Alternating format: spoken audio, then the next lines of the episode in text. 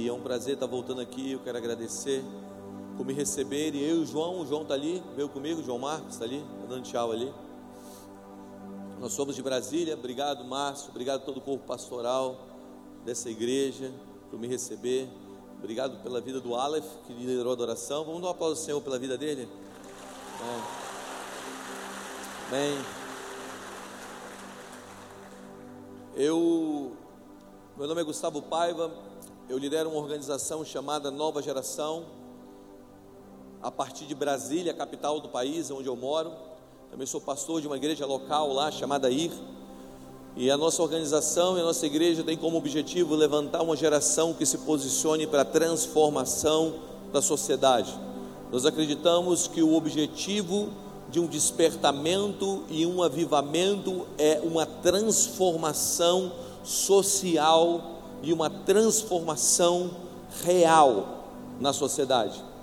Não adianta nós crescermos em números como evangélicos no Brasil, como nós temos crescido, que hoje nós somos mais de um terço dessa nação que professa a fé em Jesus Cristo, somos considerados evangélicos pelo IBGE. Dizem que nos próximos 10 anos ou 15 anos nós teremos metade da população brasileira.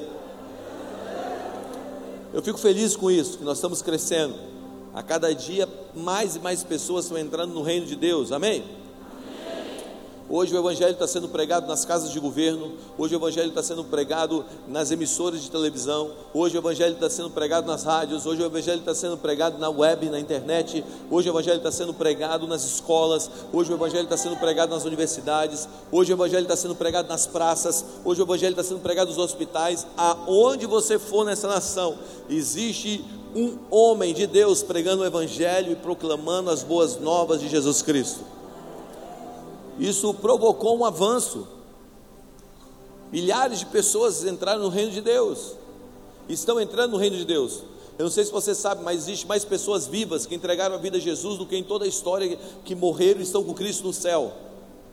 Olha que doideira. Ou existe mais pessoas vivas, crentes, do que em toda a história que estão com Cristo no céu. Significa que nunca na história houve tanta gente salva vivendo. As nossas igrejas têm crescido, tem sido demais viver nesse tempo. Mas eu quero propor algo para você: que o objetivo da expansão é a ocupação. Não adianta nós ganharmos, ganharmos, ganharmos e não ocuparmos, porque se a gente ganha e não ocupa, o segundo estágio é pior do que o primeiro. A Bíblia diz que quando um espírito maligno é expulso, ele anda por lugares áridos e vazios e ele volta para ver se a casa está cheia. Se a casa não estiver cheia, ele traz, volta ele e outros piores do que ele. E o segundo estágio se torna pior do que o primeiro. Então, a consciência do reino de Deus na igreja precisa ser que depois que eu ganho alguém, depois que eu cresço em número, depois que eu toco números tão significativos como um terço da nação brasileira se tornando evangélica, agora eu preciso entender que existe um próximo passo. Que o passo não é simplesmente nós enchemos igrejas, mas enchemos a terra do conhecimento da glória de Deus. Que o passo não é simplesmente fazermos as nossas igrejas se tornarem mega churches, que isso é maravilhoso, amém? Eu tenho uma igreja, ou melhor, eu pastorei uma igreja, essa igreja está em crescimento. É lindo você chegar aqui em Belém e ver um auditório cheio. Sabe, Deus tem me dado a oportunidade de viajar a vários lugares do mundo. Você vai em qualquer lugar do mundo e não há o que está acontecendo no Brasil, não há em outro lugar. Não, não chega nem perto, gente. O Brasil está em pleno avivamento. Algumas pessoas dizem que isso não é verdade, é porque não viajaram. Vai para outros lugares do mundo. É de verdade, o que nós estamos vivendo no Brasil é algo sobrenatural. Mas você precisa entender: existem dois tipos de comissionamento. Existe um comissionamento que está lá em Mateus para você ir e pregar o Evangelho. Agora existe um segundo comissionamento que está lá em Marcos, que diz para você ir e fazer discípulos ou discipular nações. Você está comigo? O que eu quero propor para você é o seguinte: que nós, como igreja brasileira, estamos sendo eficazes na pregação do Evangelho, na expansão do Evangelho, mas chegou a hora de nós sermos eficazes na ocupação. Amém? Porque se você não ocupa, você apenas tem um evangelho ou você vive o evangelho centrado na sua própria pessoa, significa que nós, como igreja, estamos sendo não eficazes no segundo passo, que é discipular nações. Diga, Deus me chamou para discipular Belém. Eu estou entendendo algo. Nós não somos pastores de igreja, nós somos pastores de cidades. Nós, somos, nós, não somos, nós não somos pastores da nossa casa, nós somos pastores do nosso bairro. Nós não somos pastores apenas do nosso bairro, nós somos pastores da cidade de Belém, do estado do Pará, do Brasil e das nações. Agora, como então eu vivo um pastoreio, ou eu vivo um chamado que não é apenas para viver uma salvação, mas para provocar salvação e transformação em uma nação? Porque fica comigo, se eu estou vivendo apenas a salvação, guardando a salvação para um dia ir embora dessa terra, tem algo errado no meu evangelho. Porque a Bíblia fala que Jesus veio para implantar o reino dele. E a palavra que Jesus mais usa é o reino de Deus. O reino de Deus. O reino de Deus. E ele continua falando: o reino de Deus é, é semelhante ao semeador que saiu a semear. O reino de Deus é semelhante ao fermento, que mesmo sendo pouco inserido na massa, leveda toda a massa. O reino de Deus é semelhante, e ele começa a falar, tudo que Jesus falava é sobre o reino. Se você entender hoje que o reino começa quando você entrega a vida a Jesus, você começa a perceber que agora, nesse exato momento, você foi chamado para levar uma bandeira e enfincar essa bandeira e dizer: O reino de Deus chegou em Belém. Aí a salvação não se torna um plano pessoal, se torna um plano de transformação de uma cidade. Está comigo? O que você precisa entender? Que Jesus não era o hippie de dois mil anos atrás. Tem muita gente que acha que Jesus é apenas um hippie, um cara que andou dois mil anos atrás dizendo paz e amor, galera, eu vim salvar vocês, cola aí comigo, larga a rede aí, brother, vem aqui comigo, vamos lá, paz e amor. Não, não, não, não. Jesus era líder de um reino. E o que Jesus veio? Implantar esse reino. Nós precisamos entender que quando Jesus está levantando um povo, ele está introduzindo um modo de vida diferente que se chama a cultura dos céus.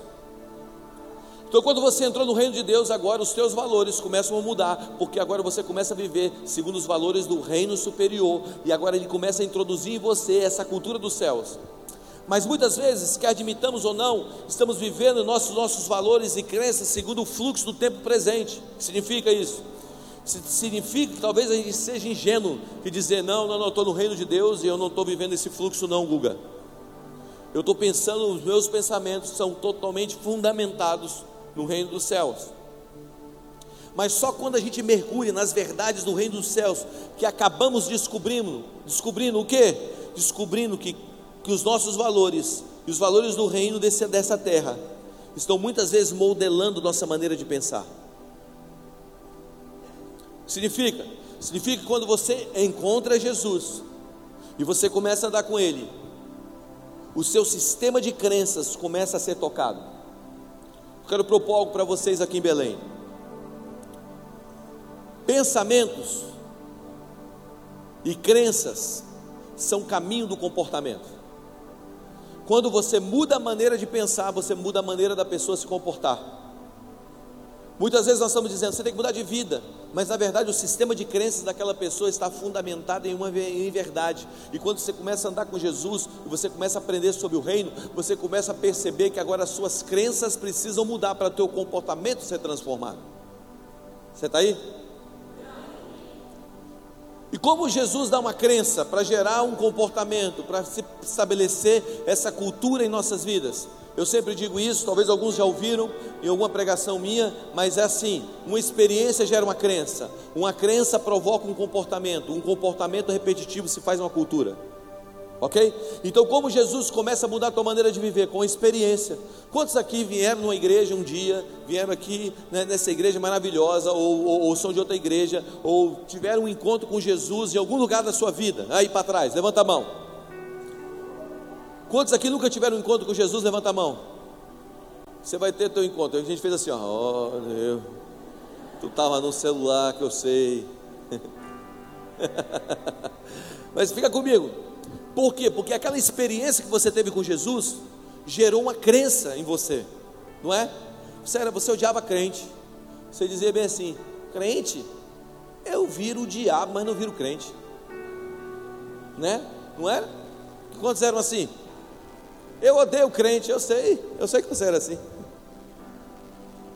Você foi lá para a tua universidade, lá na tua universidade federal, e na universidade federal todo mundo odeia crente, né?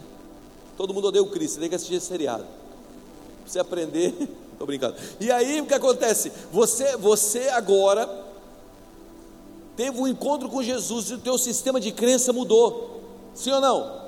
Por quê? Porque uma experiência gera uma crença. E uma crença agora, a partir do momento que você tem uma crença diferente do que você tinha, agora você começa a se comportar diferente. E esse comportamento repetitivo se faz uma cultura. O que é a cultura? A cultura é o sistema de crenças, disciplinas e regras de uma sociedade. E agora você começa a viver segundo aquela crença. Então, quando Jesus quer mudar uma vida de alguém, o que ele faz? Dá uma experiência para gerar uma crença, para provocar um comportamento. E esse comportamento repetitivo se fazer uma cultura. Então, o que Jesus veio fazer? Jesus veio estabelecer o reino. Jesus orou assim, ó. Olha para mim. Um dia perguntaram para Jesus: Como nós devemos orar? Jesus, Pai nosso que estás no céu, santificado seja o teu nome. Que venha, que venha, que seja feita a sua vontade, assim na terra como ela é feita. Jesus orou para que a gente fosse para o reino, ou ele orou para que o reino viesse? Então por que você está esperando ir para o céu? Para um dia entrar no reino? Se Jesus orou dizendo que venha o reino. Você está dizendo assim, ah, eu vou aqui lutar para segurar minha salvação, ó terra, ó céus, ó vida. Está tão difícil viver nessa terra, chicoteia, Jesus. Oh, oh, agora está muito difícil, agora, agora está muito difícil. A internet surgiu, agora está difícil. Agora é o 3D, aquele negócio lá, realidade virtual. Agora está mais difícil ainda, Jesus eu vou segurar minha salvação para um dia ir embora daqui e entrar no reino. Jesus disse ao contrário. Jesus disse que venha a nós o teu reino. O que Jesus estava dizendo? Que agora haja um choque entre o reino dos céus e o reino da terra, porque o reino dos céus virá à terra e todos os poderes desse mundo se dobrarão ao meu poder. Esse é o chamado da igreja.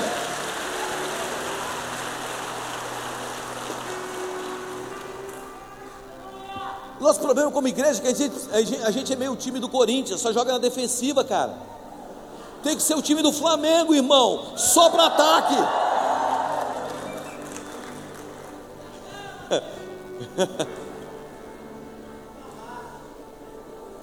Deus tira o Tite da seleção. Estou brincando, irmão. Se você é corintiano, me perdoa.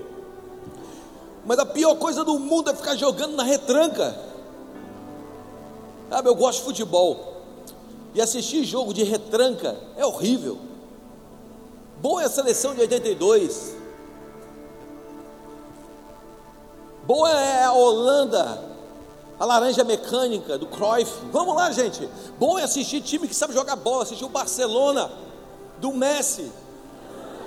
O Paysandu?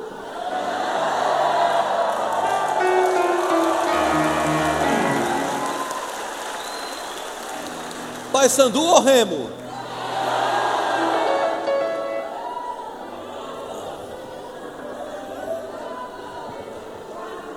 Gente, eu estou falando do Barcelona. tá bom então.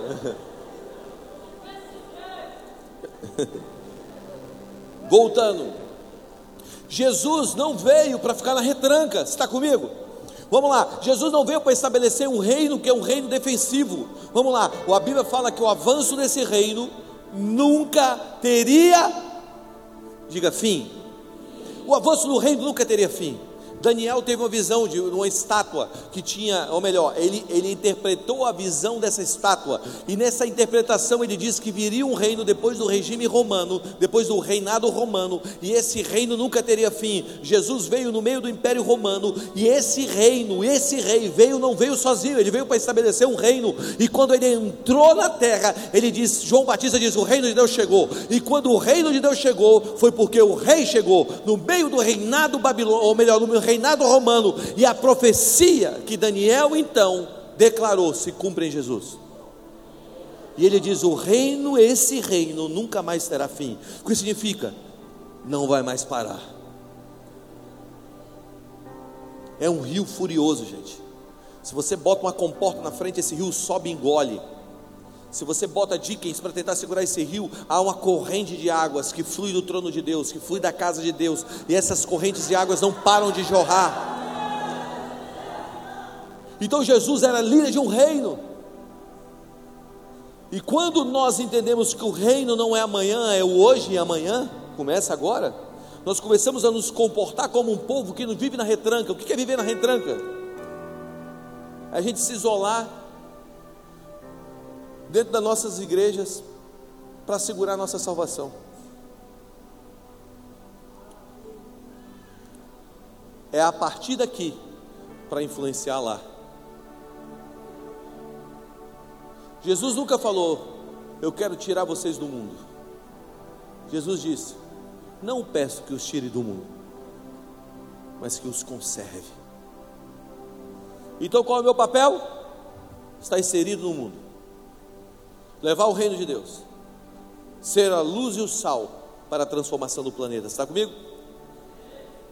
Então Jesus era o líder desse reino, e esse avanço nunca vai ter fim. Você precisa entender que o reino de Deus, que foi profetizado, já começou a se espalhar pelas nações, e você faz parte desse reino. Olha para o lado e diga assim: você faz parte desse reino. E como Jesus estabelece esse reino? Diga através da sua igreja.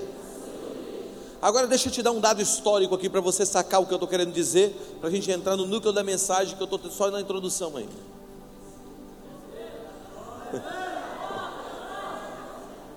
Você sabe que a palavra igreja só aparece uma vez nos quatro evangelhos? Uma vez só. E quem fala a palavra igreja, a palavra igreja, vou voltar a repetir, só aparece uma vez nos quatro evangelhos.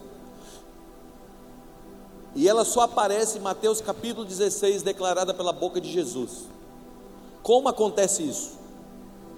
Deixa eu te explicar.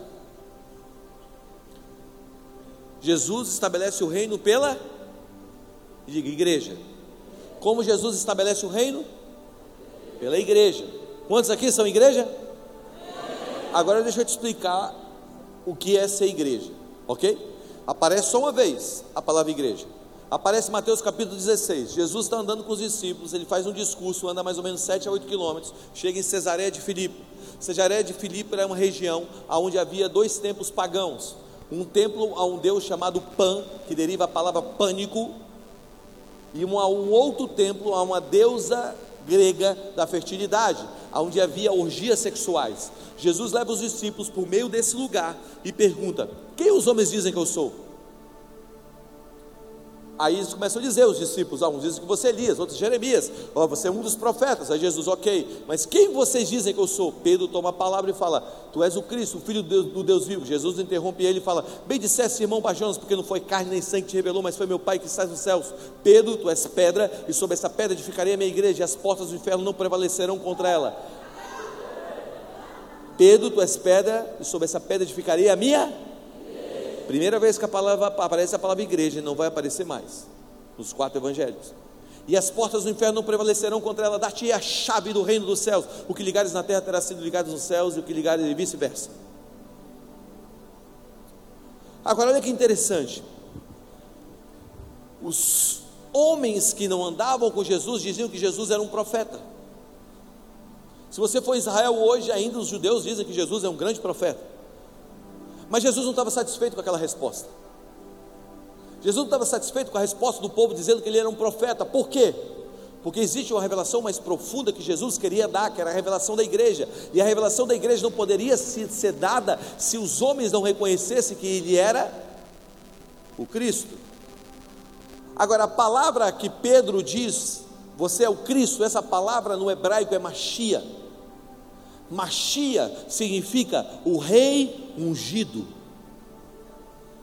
Então Pedro está dizendo: Você é o rei ungido. Olha que maneiro isso. Quando ele fala, Você é o rei ungido, Jesus fala: Agora sim eu posso falar que a igreja nasce. Por quê? Porque a palavra igreja, ela não é uma palavra inventada por Jesus. Antes de Jesus falar igreja, essa palavra já existia. Essa palavra ela foi introduzida no vocabulário pelos gregos. Os gregos foram o primeiro povo na arte do pensar. Os gregos foram os, os primeiros, o primeiro povo a construir bibliotecas. Os gregos foram os, os, o primeiro povo a discutir políticas públicas de verdade. Os gregos, eles eram filósofos, eles amavam a arte do saber. Agora, o rei grego, quando ele queria introduzir as suas ideias, o que ele fazia? Ele convocava um grupo de pessoas, chamava para perto dele, presta atenção, esse grupo de pessoas não era eleito pelo voto, ok? Esse grupo de pessoas era a escolha do rei. O rei escolhia esse grupo de pessoas, e agora esse grupo de pessoas tinha um objetivo: estar perto do rei, saber quais qual eram as suas ideias, os seus pensamentos e o seu sentimento para com uma nação, e traduzir o sentimento e as ideias em um comportamento, em uma estrutura, em um projeto. Esse grupo de pessoas escolhida pelo rei na cultura grega era chamado de eclésia, igreja. Você está comigo? Então o que era a igreja? A igreja eram os homens que entendiam o coração e a mente do rei para construir a nação segundo a mentalidade e os sentimentos do rei. Eu amo isso. Quando os romanos dominam os gregos, os romanos se apaixonam pela cultura grega. E a cultura se torna greco-romana. E Jesus nasce no meio dessa cultura. Os romanos tinham dominado Israel. E Jesus nasce no meio dessa cultura. Agora, presta atenção: o profeta não podia ter uma eclésia. Está comigo? O mestre não poderia ter uma eclésia. Quem poderia ter uma eclésia, uma igreja? Só um rei. Por isso, quando Pedro fala, você é o Cristo, Machia, o rei ungido, Jesus fala, Agora que você disse que eu sou o rei, agora a igreja vai nascer. Aqueles que pensam como eu penso, aqueles que sentem o que eu sinto, sinto, e aqueles que pegam os meus sentimentos, os meus pensamentos e influencia uma cidade e uma nação. Então o que é igreja? Igreja é o resultado da revelação que Jesus é um rei qual é a ação da igreja? A ação da igreja é descobrir qual é o propósito do coração do rei para uma cidade e para uma nação, e agora implementar isso. Então, fica comigo: Jesus era o rei, o Machia, que veio implementar o reino através de uma igreja que tem um conhecimento do seu coração e da sua mente. Igreja não é um ajuntamento de pessoas apenas dentro do prédio. Sim, isso é uma igreja. Mas aqui nós nos juntamos para quê? Para entender o coração e a mente do rei, para sairmos daqui e transformarmos cidades e nações.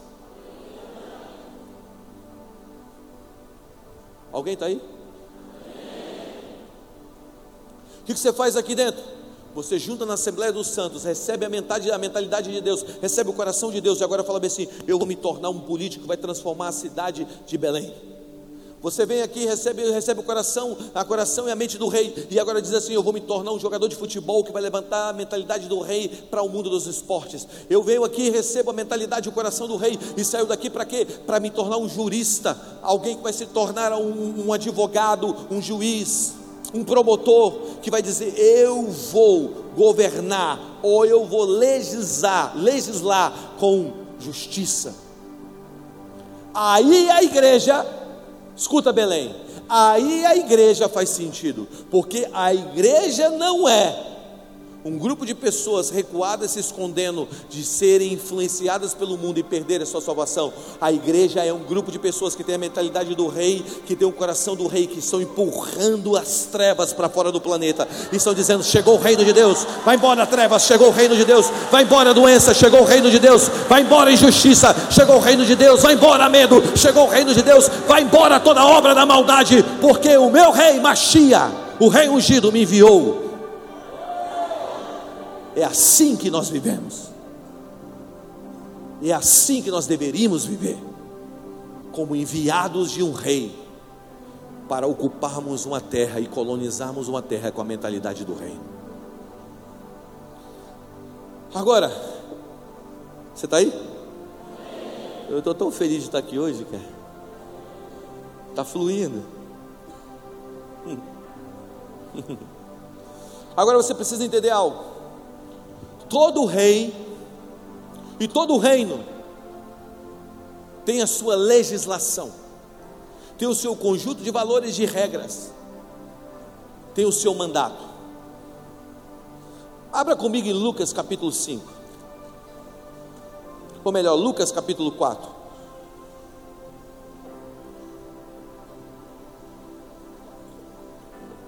Olha para mim, deixa aberto aí. Lucas 4. Antes de você ler, você pode dizer assim para mim, Guga, mas você está falando que o reino de Deus vem à terra, mas a terra está quebrada. Presta atenção, você está dizendo que o reino de Deus vem ao mundo, mas olha o mundo, como é que está? Como é que isso parece com o reino? Presta atenção, o reino de Deus é hoje, diga, é hoje e depois. O que significa isso? Significa que o reino de Deus começa agora mas ele vai se estender na sua plenitude para um tempo futuro. Amém? Nem sempre uma conquista que você tem hoje significa que você recebe hoje. Já viu quando você vai para a justiça, você entra numa causa e você ganha a causa judicial? Você já ganhou a causa judicial. O juiz bateu o martelo e disse: Pum! Está decretado, a causa é sua. Quantos aqui já venceram alguma causa na justiça? Normalmente, quando você recebe a causa na justiça, você vence a causa na justiça, você não recebe de imediato. Existe um prazo de 30, 40, 50, 100 dias para você receber. Significa que quando Jesus veio, ele venceu a causa. Mas nós estamos recebendo isso ainda. Amém? Agora, como eu disse para vocês, todo rei tem seus princípios. Quando Jesus veio, então, ele começou a implementar um novo estilo de vida, um novo modo de viver, uma nova percepção de mundo. Jesus começou então a literalmente a estabelecer um novo reino. Então estava vindo uma troca, uma troca de reinos. Jesus disse: toda autoridade, depois que ele venceu a morte, foi me dada nos céus e na terra. Diga, nos céus e aonde?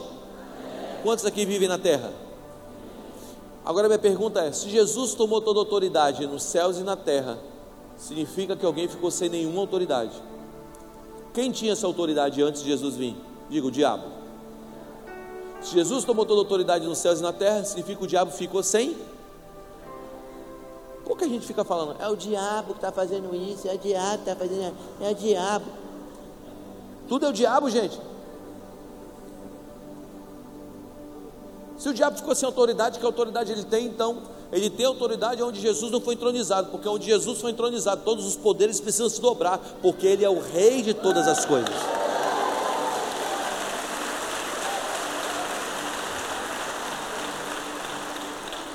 Eu quero só ir um pouquinho mais, dar um passo um pouco mais para você entender isso. Quando Jesus vem, então, ele vai fazer essa troca de reino. Ele vai começar a pegar o reino, vai dizer, ele vai receber a faixa presidencial, ok? Ele vai pegar a faixa presidencial, ele vai falar bem assim: ah, agora começa um novo dia. Quando isso aconteceu? Quando Jesus começa a revelar o seu ministério público. Aonde Jesus revela o seu ministério público? Na cidade que ele nasceu. Lucas capítulo 4. Jesus está prestes a pegar a faixa presidencial para começar o seu reino. E quando ele está prestes a começar o seu reino e estabelecer o seu reino, a Bíblia diz lá no, lá no versículo 16 que Jesus volta a Nazaré. Diga, Jesus volta a Nazaré. Ele foi para Nazaré, presta atenção. Muito do que Deus vai fazer na tua vida começa no meio da tua família. Tem gente aqui que está rejeitando a família, achando que o ministério é lá longe. Não, o ministério primeiro é na tua casa. Começa no meio dos teus filhos, começa criando, começa fazendo uma família boa. Um dia virado para Madre Teresa disseram assim: Como a gente pode mudar o mundo? Madre Teresa disse: Volta para tua casa e ama tua família, você vai mudar o mundo. Tem gente que acha que mudar o mundo é, é reino tão, tão distante. Mudar o mundo é dentro da tua casa, amando os teus filhos, sendo um pai de verdade para os teus filhos, amando o teu pai, amando a tua mãe. Você pode até ter conflito com eles, até ter choque, mas não deixa o amor esfriar. Amém? Então Jesus está prestes a começar o seu ministério público, volta para a tua casa, para a casa dele, para Nazaré. Olha o que diz o texto. Jesus foi para Nazaré, onde havia sido criado. Num sábado, entrou na sinagoga, segundo o seu costume, levantou-se para ler. Então lhe deram o livro do profeta Isaías, e abrindo o livro, achou o lugar onde estava escrito: O Espírito do Isaías 61, o Espírito do Senhor está sobre mim, porque ele me ungiu para evangelizar os pobres, enviou para proclamar libertação aos cativos e restaurar a vista aos cegos, para pôr em liberdade os oprimidos e proclamar o ano aceitável do Senhor. Olha para mim, olha o que está rolando aqui. Jesus está prestes a estabelecer o reino, ele volta para casa, entra dentro da sinagoga por que a sinagoga? Porque a sinagoga para um judeu é o símbolo da autoridade e do poder. Você sabe que em Israel a nação não ruía quando o templo, ou melhor, quando o palácio do rei era tomado, como nos outros reinos. Em Israel, o reino, ou Israel, o reino de Israel caía quando o templo era dominado porque o símbolo de autoridade em Israel é o templo. Está comigo? Então Jesus vai para o templo, no lugar da autoridade, dá um livro para ele. Olha o que está acontecendo. Está vendo a troca do reino. Jesus então pega a faixa presidencial. Ele está prestes a declarar: o reino de Deus chegou. E ele vai declarar como o reino dele seria. Eu não sei se você já viu uma troca de, de, de faixa presidencial Há um ano atrás nós tivemos uma troca, né? Saiu um governo e entrou outro governo. E eu sou de Brasília, então eu acompanho tudo. É, a gente tem um contato com o mundo político o tempo inteiro. E é, funciona mais ou menos assim: o presidente eleito está abaixo da rampa do Palácio do Planalto. O presidente que governou nos últimos três, quatro anos, ou dois anos, seja lá como for, está no alto da rampa. O presidente eleito pelo voto popular agora, ele sobe a rampa do Planalto. O presidente agora que vai deixar o cargo, ele está com a faixa presidencial. Ele tira a faixa presidencial e ele coloca a faixa presidencial sobre o novo presidente. E aquele homem ao qual era um candidato eleito para ser um presidente, naquela hora ele é empossado presidente da república. Ele vai para o parlatório, ele pega o microfone e ele vai fazer um discurso. E normalmente o discurso de posse de um presidente recém-eleito, o seu primeiro discurso de posse vai apontar o tom de como o seu governo será. Você está comigo? Faz sentido para você isso? Ok, então o presidente ele vai falar: olha, o governo, o meu governo vai ser desse jeito, vai ser voltado aos pobres, o meu governo vai ser voltado a um embate na economia, e ele dá o tom do governo. Então o que está acontecendo aqui em Lucas capítulo 4, versículo 16: Jesus está no centro da autoridade, ele está pegando a faixa presidencial, e ele está dizendo o seguinte: o meu governo, o meu reino vai funcionar dessa maneira. Que maneira? De três maneiras. E Jesus está dando os fundamentos do reino aqui, de como ele vai funcionar. E eu quero ser bem intencional e rápido, porque eu tenho apenas 15 minutos. Jesus está dizendo o seguinte: o meu reino, no discurso de posse dele, vai ser dessa maneira. Ele está dizendo: o Espírito do Senhor está sobre mim. Ele está lendo Isaías 61. Ele está dizendo: o meu reino, o meu governo, vai ser pelo Espírito de Deus. Eu não vou governar segundo a letra, eu vou governar segundo o Espírito. O fundamento do reino de Deus no início do, do, do reinado de Jesus, do, da posse e da transição para um reino que viria e nunca teria fim, seria pelo Espírito. Você está comigo? Ele está dizendo: não, não, não, não, eu não vou governar pela força do braço, eu não vou governar pela imposição, eu vou governar pelo Espírito. Olha para mim, se você não tiver o Espírito de Deus sobre a tua vida, eu digo para você que talvez você não esteja vivendo a plenitude do reino dos céus. O Espírito Santo é tão importante, gente, que Jesus disse: convém que eu vá para que ele venha. O Espírito Santo se derrama e a igreja nasce, em Atos capítulo 2 é profetizado tantas vezes, a igreja nasce, a igreja é profetizada em Mateus 16 e se estabelece em Atos 2, quando o Espírito de Deus desce. Só quando o Espírito Santo desce que a igreja se estabelece. O que eu quero propor para você, que não existe verdadeiramente um governo do, do governo do rei, o reino de Deus se espalhando ou se estabelecendo sem antes tiver um governo do Espírito. Eu não sei se você sabe, vou te dar mais história. Eu sei que eu estou falando muita história, mas fica comigo. Daqui a pouco começa a contar uns testemunhos, aí você se anima um pouco mais.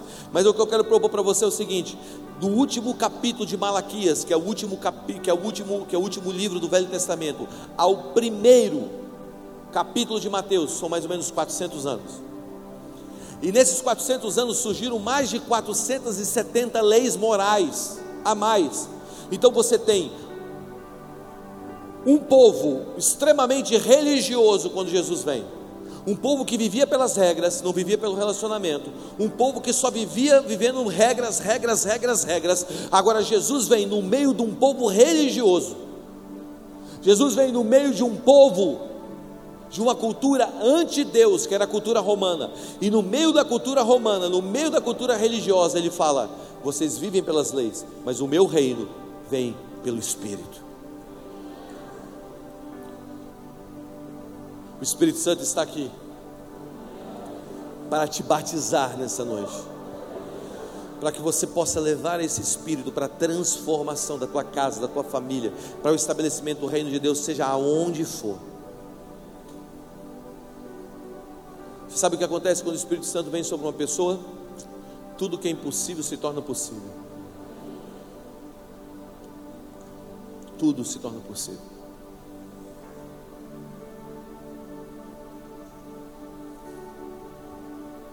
Me lembro de uma vez que eu estava na Universidade Federal do Amazonas, estava pregando na Universidade Federal do Amazonas, eu tive um encontro com Jesus no quarto, com o Espírito Santo no quarto antes de ir para pregar, e eu subi para pregar naquela, na, na, naquela tarde, era um finzinho de tarde, tinha mais ou menos 5 mil, 5 mil jovens naquele lugar, e eu estou pregando na Universidade Federal do Amazonas, eu não sei se você já foi, ou você já participou da Universidade Federal, as universidades federais se tornaram totalmente anticristãs, e eu estava pregando no meio daquele lugar, cara, e tinha um menino que tinha se envolvido numa briga de tráfico, ele tomou um tiro no rosto, a bala entrou debaixo da narina esquerda, quebrou os dentes da frente, atravessou o céu da boca e se instalou aqui na cervical. E ele estava lá, foi levado pelo primo dele, não era nenhum cristão. E eu estou pregando, eu estou falando no Espírito. Hoje à tarde eu tive um encontro com o Espírito Santo. O Espírito Santo veio sobre mim no meu quarto. Eu sinto que ele vai operar maravilhas aqui hoje. E eu comecei a orar por milagres. E eu não sei se você já orou por milagres num lugar onde as pessoas não acreditam em milagres. Eu não sei se você já viveu em um ambiente que é totalmente hostil, hostil a qualquer pregação do Evangelho. E eu estava lá pregando o Evangelho no meio daquele lugar, sabe? E aí esse garoto está lá, com a bala alojada na cervical, e eu estou falando: Vem, Espírito de Deus, que o teu reino, Jesus, se manifeste aqui. No teu reino não há doenças, venha a nós o teu reino. No teu reino não tem medo, venha a nós o teu reino. Eu estou declarando o reino de Deus. E aquele menino então começa a sentir uma dor na cabeça, uma dor na cabeça, uma dor na cabeça. Um gosto de metal na boca, pluf, coce a bala do revólver. E ele está assustado, porque ele não é um cristão, ele nunca viveu isso na vida. Ele pega a bala do revólver e ele desce no meio do corredor com a bala do revólver na mão, chocado. E ele chega aqui, eu estou pregando, eu estou falando que venha, Senhor, o teu reino aqui. E ele começa a gritar: Ei, pregador, a bala, a bala. Eu, mano, eu não tenho bala, eu não tenho bala, eu estou pregando. Ele não, a bala. Eu, brother, eu estou pregando. Eu, o que está rolando? Ele falou assim: não. Aí ele me contou essa história. Eu disse para ele, vai para ali, conta para aquela menina que está rolando de verdade. Tinha uma menina que viajava, viajava com a gente tocando, ela ainda viaja. Aí ele chegou e começou a falar assim: Olha, eu cuspi, eu estava tomando um tiro, eu cuspi a bala do revólver. Eu falei, sobe aqui na frente. Ele subiu na frente com a bala do revólver, a ponta amassada. Ele deu testemunho. Você sabe quando o espírito de incredulidade é socado, amassado, pisado, cuspido, escarrado? Eu tenho que o Jesus. E no meio da Universidade Federal, cara, explosão de cura. Eu estava eu tava com um filho meu na fé, conversando, que foi estudar na Universidade de Colômbia, a universidade que formou o presidente Obama. Eu estava conversando com ele ontem, a gente estava tomando um, um, um, um, café e comendo. Na verdade, tem uma pizzaria histórica em Brasília chamada Dom Bosco, pizzaria muito ruim. Mas como ela é histórica, eu nunca tinha comido, você acredita? Eu fui comer na Dom Bosco, João. Primeira vez que eu comi na Dom Bosco na vida.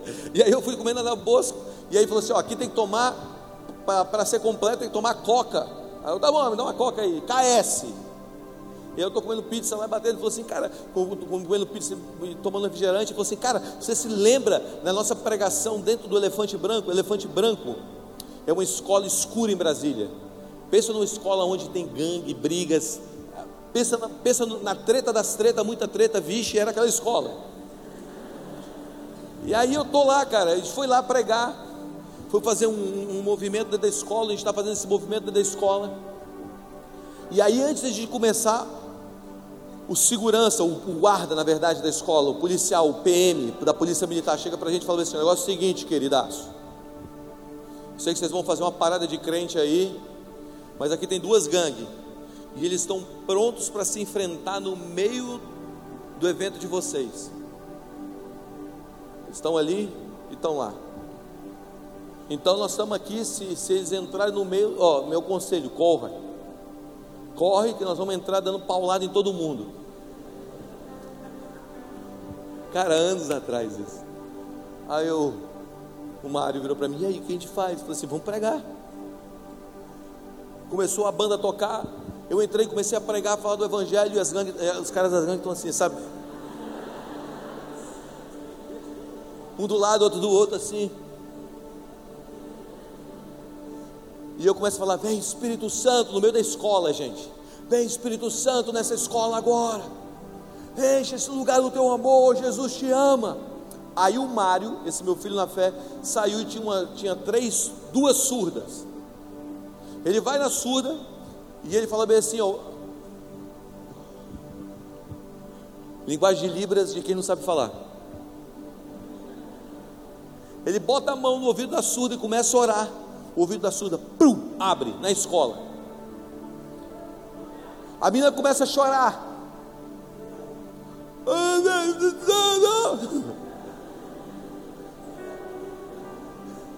Desse jeito, gente. Ele pega o dedo da, o dedo da menina que tinha, que tinha escutado, coloca no ouvido, no ouvido da outra surda e começa a orar. O ouvido da outra surda, pá, abre. E as, e, e as gangues estão lá assim, ó. E eu estou falando, vem Espírito Santo, de repente vem as duas ex-surdas para frente chorando. A presença de Deus começa a encher o lugar, cara. Começa a encher, a presença de Deus começa a encher, encher, encher, encher. E eu estou falando, vem Espírito Santo. A, a menina vem para frente, ele começa então, a gente bota ela na frente e começa a falar: ela era surda, quantos conhecem ela aqui? 80% da escola levanta a mão. Gente falou assim: fica aqui. E a gente faz o teste. A surdinha.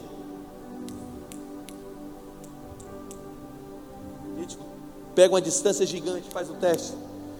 E ela começa a falar. Ah, a presença de Deus entra no lugar. De repente, as duas gangues, gente, eu não estou exagerando, desse jeito. Vem um do outro lado, no meio do pátio. Aí gente falou assim: agora o bicho vai pegar. No meio do pátio, vem um andando para o lado do outro, se abraçam, começa a chorar. A glória de Deus entra na escola. Nós estamos falando: vem Espírito Santo, vem Espírito Santo.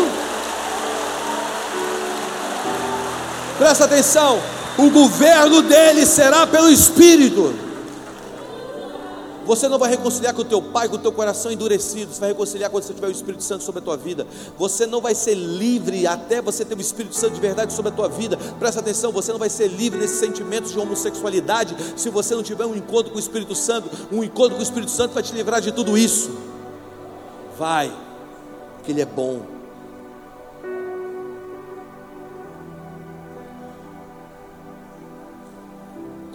Para me encerrar,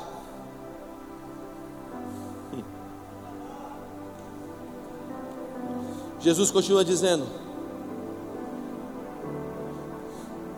ele começa a dizer: o, prim, o primeiro é o que? O meu governo será pelo Espírito. E ele continua aprofundando.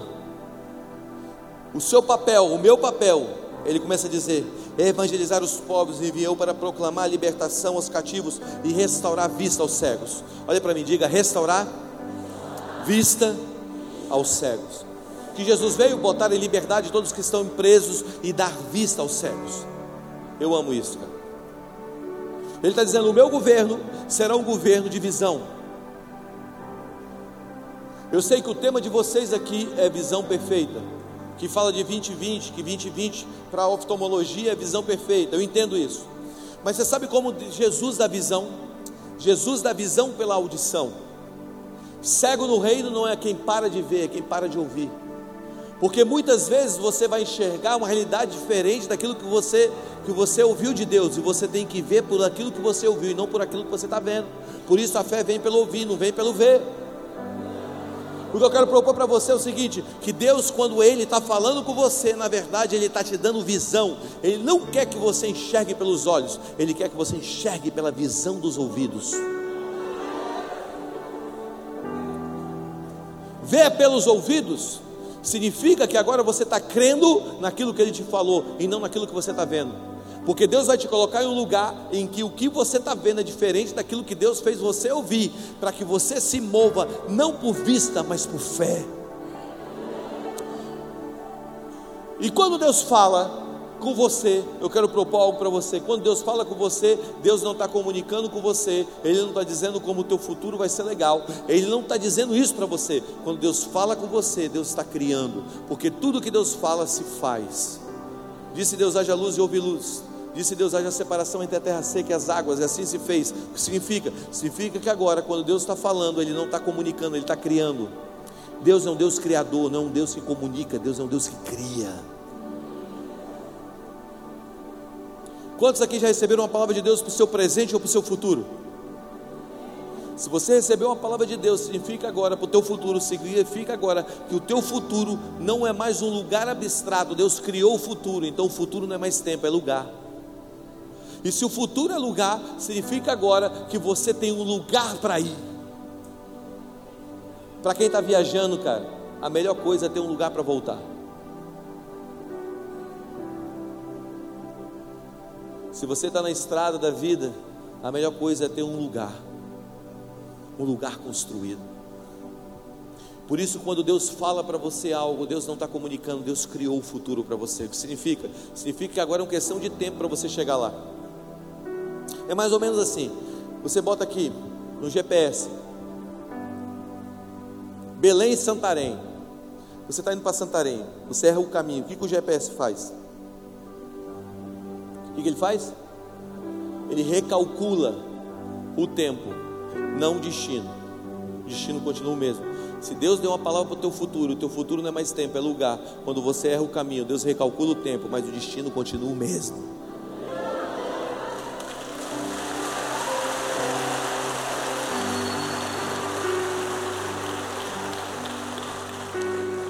Então, como Deus a visão pela audição.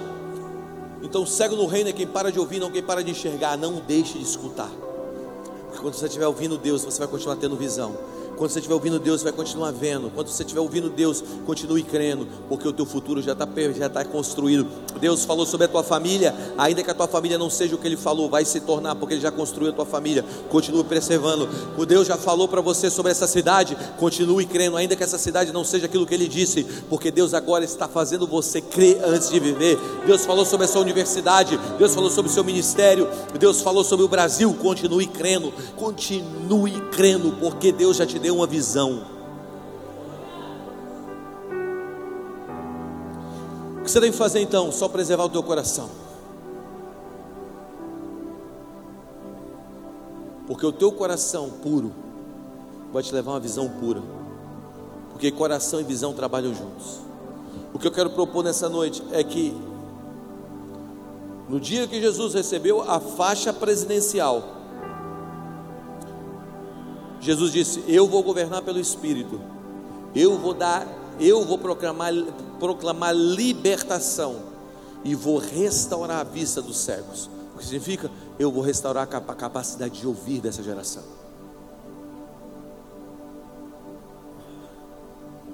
Jesus, nessa noite, vai vir sobre você.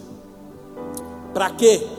Para que você se levante, não apenas para ser uma pessoa que recebeu a salvação vinda dele, mas você recebeu a salvação para levar o reino que te salvou para esse mundo.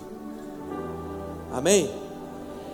O que vai acontecer agora? O Espírito de Deus vai vir sobre você, e quando ele vier sobre você, você vai ser cheio. E esse enchimento é para quê? É para selar o comissionamento. E aí o que vai acontecer mais? Você vai ser livre. Livre de quê? Do medo, da angústia, da tristeza, do abandono, da orfandade. Ah, meu pai me deixou, eu nunca conheci meu pai. Deus quer te livrar de tudo isso, gente. E o que mais? Ele vai me fazer ouvir para me ver. E ele termina dizendo: para proclamar o ano aceitável do Senhor. O que é o ano aceitável do Senhor? É o terceiro fundamento do reino que ele veio estabelecer, que é o ano do jubileu. O que é o ano do jubileu? Pode liberdade de todos os escravos, trazer descanso à terra, restituição de posses, é o fundamento desse reino. Se você entender nessa noite que o teu chamado não é apenas para abraçar um sistema de regras, mas para abraçar um reino, nós podemos mudar essa nação. Porque escuta o que eu vou te dizer, nesse tempo de avivamento, o que você vai construir? O que, que você vai fazer nesses dias de avivamento? Vamos lá, gente. O que, que você vai ser nesses dias de avivamento? Um povo que fica escondido atrás de, de, de, uma, de uma religiosidade e não enfrenta o mundo? Ah, a política é do demônio. Ah, a moda é do demônio. Ah, entrar, entrar, entrar lá, lá ter dinheiro é coisa do diabo. E a gente fica colocando a voz do diabo aonde Deus deveria, aonde Deus nos confiou as coisas. Eu quero propor para você. O mundo só tem voz onde a igreja se calou. Nós nos calamos na política, o mundo criou voz. Nós dizemos, não, dinheiro é coisa do diabo. Aí o, quem, quem, quem é do diabo pegou o dinheiro.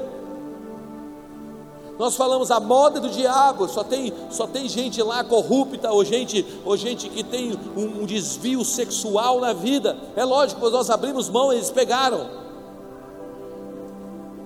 O mundo só tem voz onde a igreja se calou. Chegou a hora de uma igreja se levantar com o entendimento que nós somos um reino e pertencemos a um rei. Por isso se coloque em pé nessa noite. Você que é filho de um rei, você que pertence a um reino, se coloque em pé nessa noite. Escute, nós não fomos chamados para jogarmos na defesa, nós somos chamados para jogarmos no ataque. O nosso time é um time de avanço, e nessa noite o Senhor quer que você avance. Deus está procurando pessoas para confiar riquezas. Deus está procurando pessoas para se tornar os políticos dessa geração o líder do governo dessa cidade. Deus está procurando pessoas para se levantarem aqui para fazer a nova moda que o Brasil irá usar. Deus está procurando pessoas para escrever as novas fábulas infantis. Que as nossas crianças, os livros que as nossas crianças irão ler nas escolas. Deus está procurando pessoas que têm uma identidade de filho, que entenderam que a voz dele deu visão para o futuro, que estão cheios do Espírito Santo e estão dizendo: Eu não tenho medo dos lugares escuros. Envia. Envia.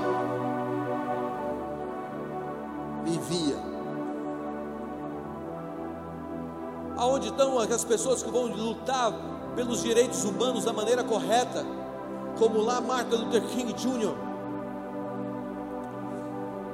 Aonde estão aqueles que vão escrever as canções que o mundo vai cantar? Eu tenho discipulado pessoas que têm entrado na sociedade, pessoas que têm feito canções que o mundo tem cantado, não só a igreja, mas o mundo. Eu tenho discipulado pessoas que têm administrado riquezas, milhões e milhões de reais.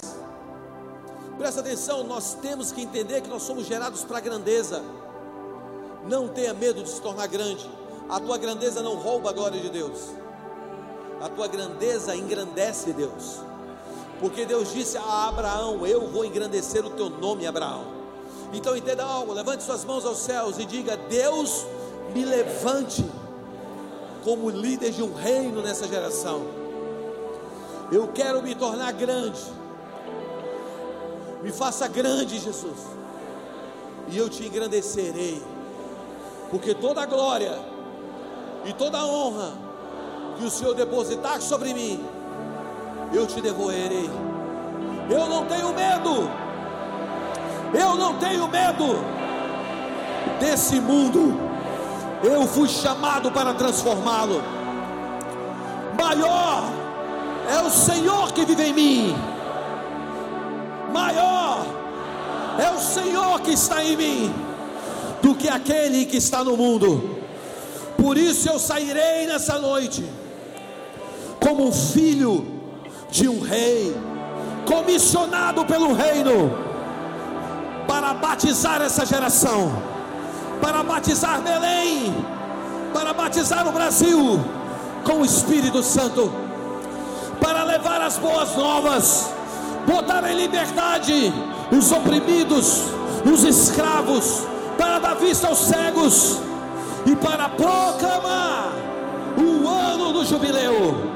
Libertação a pessoas, a bairros, a escolas, a cidades e a nações. Se você crê nisso, levante as suas, suas mãos aos céus e comece a orar em línguas e dizer: Espírito de Deus, eu estou aqui nessa hora para essa nova estação e esse novo tempo. Vamos lá, levante sua voz.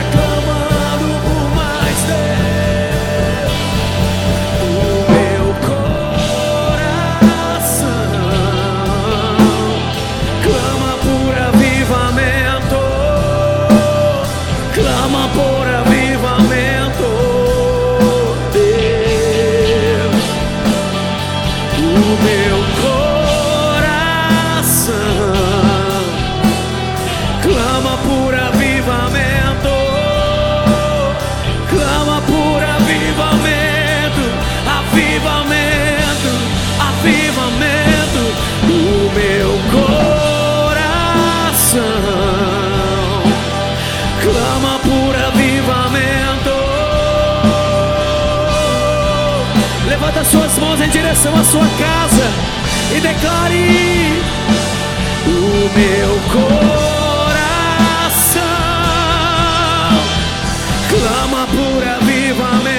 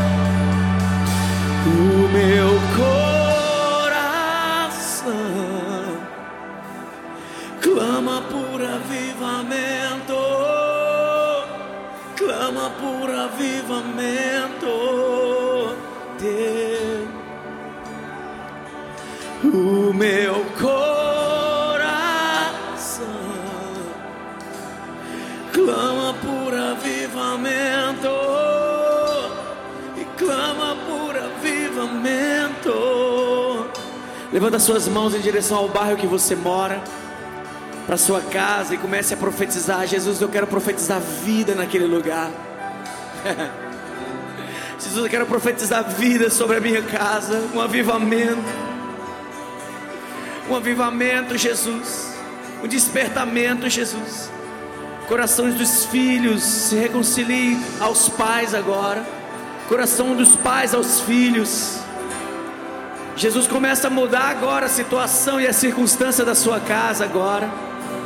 Agora entre você e seu filho, entre você e o seu cunhado, entre você e a sua filha. Ele está curando você. Libera perdão, libera perdão agora. Isso é avivamento. Que venha o teu reino, Jesus. Que venha o teu reino, Jesus. Que venha o teu reino, Jesus. Eu quero ver minha nação te adorando. Quero ver minha família te buscando. Quero ver minha igreja clamando por mais Deus. Eu quero ver. Eu quero ver minha nação te adorando. Quero ver minha família te buscando. Quero ver minha igreja clamando por mais Deus. O meu coração clama por avivamento, clama por avivamento. Deus, o meu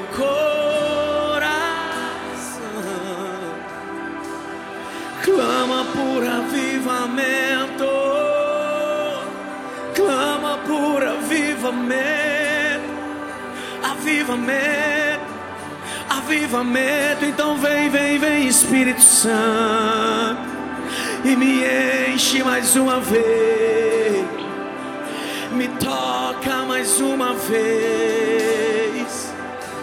me toca mais uma vez. E vem e enche-me do teu fogo, e vem e enche-me do teu fogo, e enche, enche, enche, enche, enche, e enche, enche, enche, enche, e enche-me. Até tran- Levanta sua voz e diga: derrama sua glória, derrama sua glória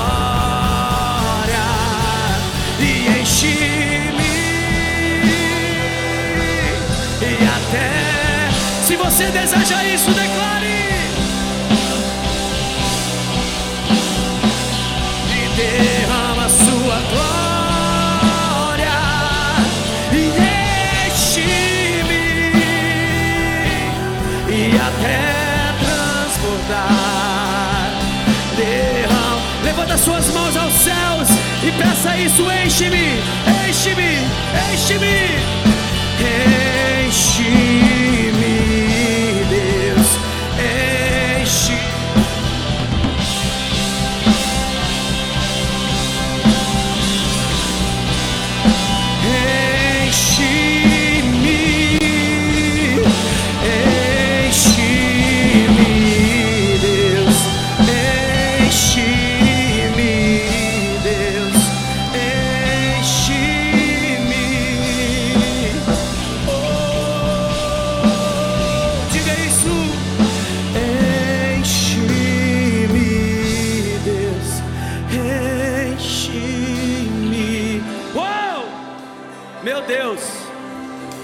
Senhor, libera algo sobre nós essa Antes de você sair desse lugar, você vai ser cheio do fogo essa noite.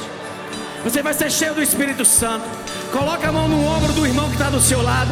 Se até nesse presente momento você não foi tocado pelo Espírito Santo, coloque as suas mãos. As suas mãos estão ardendo em fogo agora. Toca, que elas sejam ativadas aqui. Que ela seja ativada agora, Jesus.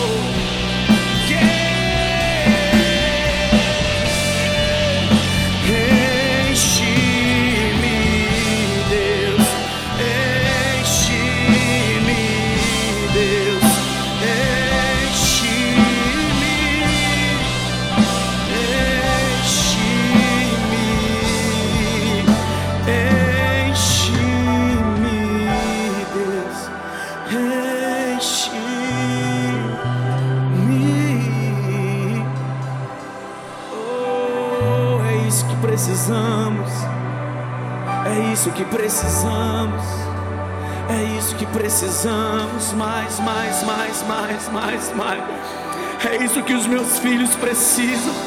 É isso que a minha esposa, os- meu esposo precisa. Você precisa ser cheio, porque quando o Espírito Santo de Deus vem, ele sim, sim estabelece o reino, o rio fluindo do seu interior. E se você crê como diz as escrituras, do seu interior vai fluir rios de água viva, rios de água viva, rios de água viva, rios de água viva, rios de água viva. Agora, Agora, Jesus. Agora, Jesus. Sim, sim, agora, Jesus. Agora, Jesus. Agora, Jesus. Agora, Jesus. E derrama, derrama.